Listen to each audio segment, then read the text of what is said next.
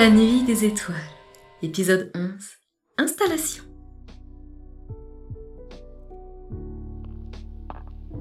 Ah, vous avez enfin trouvé un endroit où vous installer.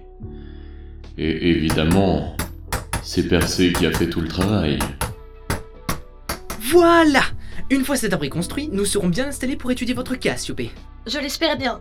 Je commence à en avoir plus que marre d'être la seule à l'envers et de ne rien pouvoir faire. Vous avez compris? C'est une blague avec K, Siopé... Rigolez, s'il vous plaît. Ne t'inquiète pas, nous pourrons bientôt te remettre à l'endroit.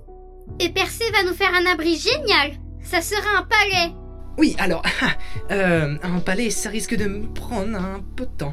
Je pense que ce sera plus proche d'une cabane que d'un palais. Mais une cabane magnifique Heureusement que tu es là, Percé. Comment ferions-nous sans un gendre comme toi? Et le plus beau de tous Tu as raison. Merci, Percé. Nous ne te remercierons jamais assez d'avoir sauvé notre fille.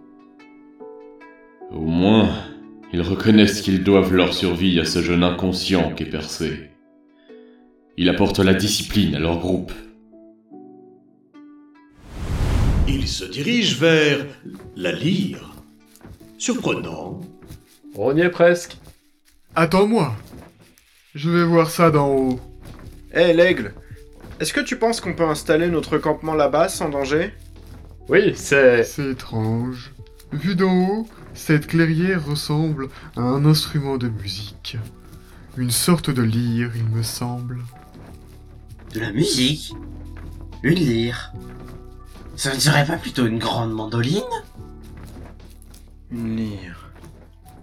C'est très poétique tout ça. Peu importe l'instrument, le lieu a l'air très accueillant. Qui fait ce boucan? Montrez-vous et aucun mal ne vous sera fait Calme-toi, Jack. Cette musique est très belle et je ne pense pas que ce soit quelqu'un qui la joue. Elle émane de ce lieu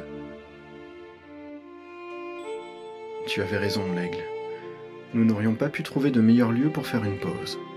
Évidemment, j'ai toujours raison. Merci, j'espère pouvoir continuer à vous guider aussi bien. À demain pour organisation.